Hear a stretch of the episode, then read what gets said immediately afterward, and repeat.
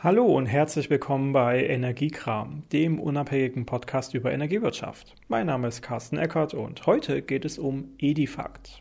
Edifact wird für den Datenaustausch in der Energiewirtschaft verwendet. Das ist ein internationaler Standard für elektronische Datenformate namens, um ganz genau zu sein, United Nations Electronic Data Interchange for Administration, Commerce and Transport und ist damit grundsätzlich branchenübergreifend eingesetzt. Edifact hat einheitliche Nachrichtentypen, von denen einige auch für das Sammelsurium der deutschen Energiewirtschaft angewendet wird, namens EDI at Energy.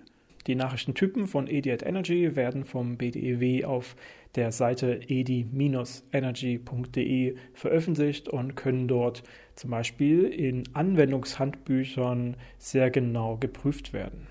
Auf diese Weise kann man als Anwender, als Sachbearbeiter jederzeit nachschauen, wie so eine Datei ganz konkret aufgebaut sein soll. Grundsätzlich sind Edifact-Dateien Textdateien, die aber kryptisch sind. Die kann man nicht einfach so lesen und verstehen, wenn man nicht weiß, wofür die einzelnen Bestandteile konkret stehen und wie man die übersetzen muss. Die Textdateien sind dann unterteilt in Kopfdaten, zum Beispiel im Segment UNB für die gesamte Datei und Kopfdaten im Segment UNH für die einzelne Nachricht. Und da mehrere Nachrichten in einer Datei vorkommen können, gäbe es dementsprechend auch mehrere Segmentköpfe UNH für jeweils mehrere Nachrichten.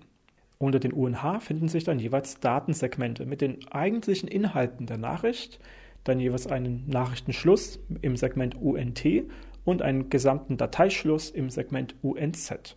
Diese Struktur kann man sich mit kurzem Googlen oder auf Wikipedia anschauen und ich werde auf energiewirtschaft-einfach.de auch dazu einen Eintrag im Lexikon im Glossar veröffentlichen.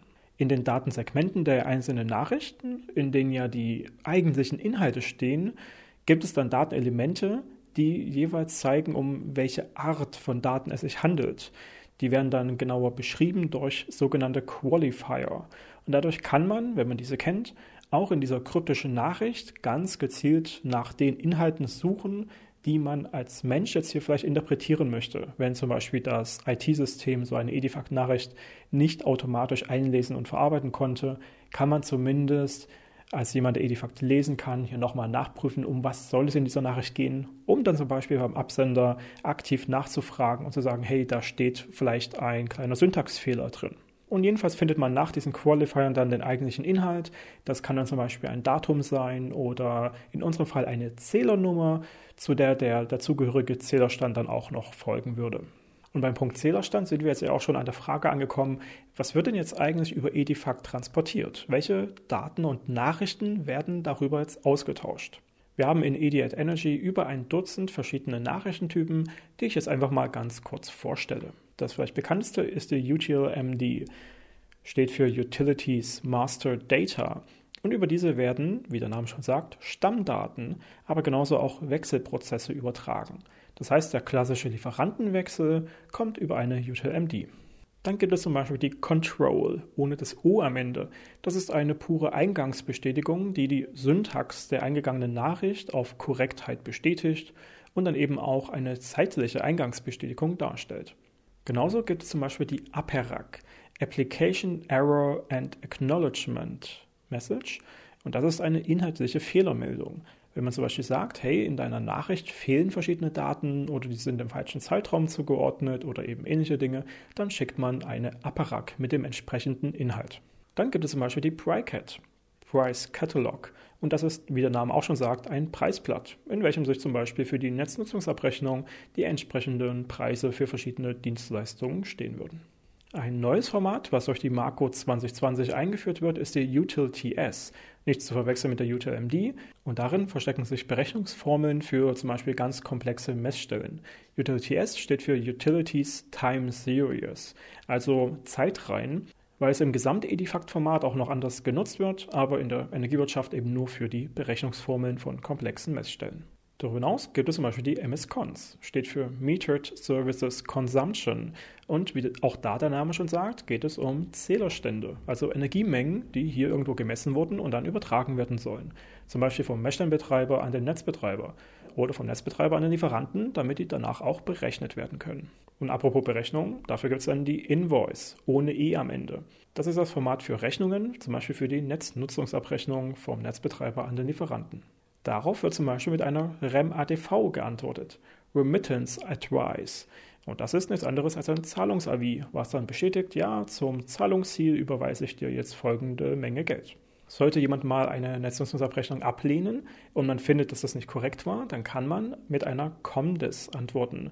Das steht für Commercial Dispute und ist, wie auch da der Name schon sagt, eine Handelsstreitigkeitsnachricht, in der dann der Netzbetreiber zum Beispiel sagen kann, du, lieber Lieferant, deine Ablehnung auf diese Abrechnung ist nicht korrekt. Hiermit bestätige ich dir, dass die Rechnung von mir richtig war und jetzt musst du die auch bezahlen. Dann gibt es zum Beispiel die Orders. Und das ist, wie der Name schon sagt, eine Bestellung. Und zwar, um genau zu sein, eine Geschäftsdatenanfrage. Immer dann, wenn man bestimmte Stammdaten nochmal wissen möchte oder abfragen möchte, kann man mit der Orders die Geschäftsdatenanfrage schicken. Als Antwort würde dann normalerweise eine UTMD mit den Stammdaten kommen, außer es ist eine negative Antwort. Dann ist es die Order Response, die aber ORD RSP geschrieben wird. Hier sehen wir auch nochmal, alle dieser Formate werden mit genau sechs Buchstaben bezeichnet. Deswegen die Invoice ohne E und die Order Response eben mit ORD RSP. Dann gibt es zum Beispiel die REQUOTE, R-E-Q-O-T-E. Und das steht für Request for Quote. Und das ist tatsächlich eine Anfrage für ein Angebot. Ich hätte gerne ein Angebot, sagt man damit aus. Und als Antwort kann dann wiederum eine Quotes kommen. Das ist wortwörtlich ein Angebot, zum Beispiel rund um eine Geräteübernahme, wenn der Messstellenbetreiber wechselt, oder rund um die Einigung dafür, dass die Messstellenabrechnung über einen Lieferanten laufen würde. Schlussendlich gibt es noch die IFSTA, das steht für International Multimodal Status und ist tatsächlich ein Statusbericht rund um Bilanzierungs- oder Messstellenbetriebsaufgaben. Und schlussendlich die INS-RPT steht für Inspection Report, INS-RPT, und das ist tatsächlich ein Prüfbericht für die Messstellen.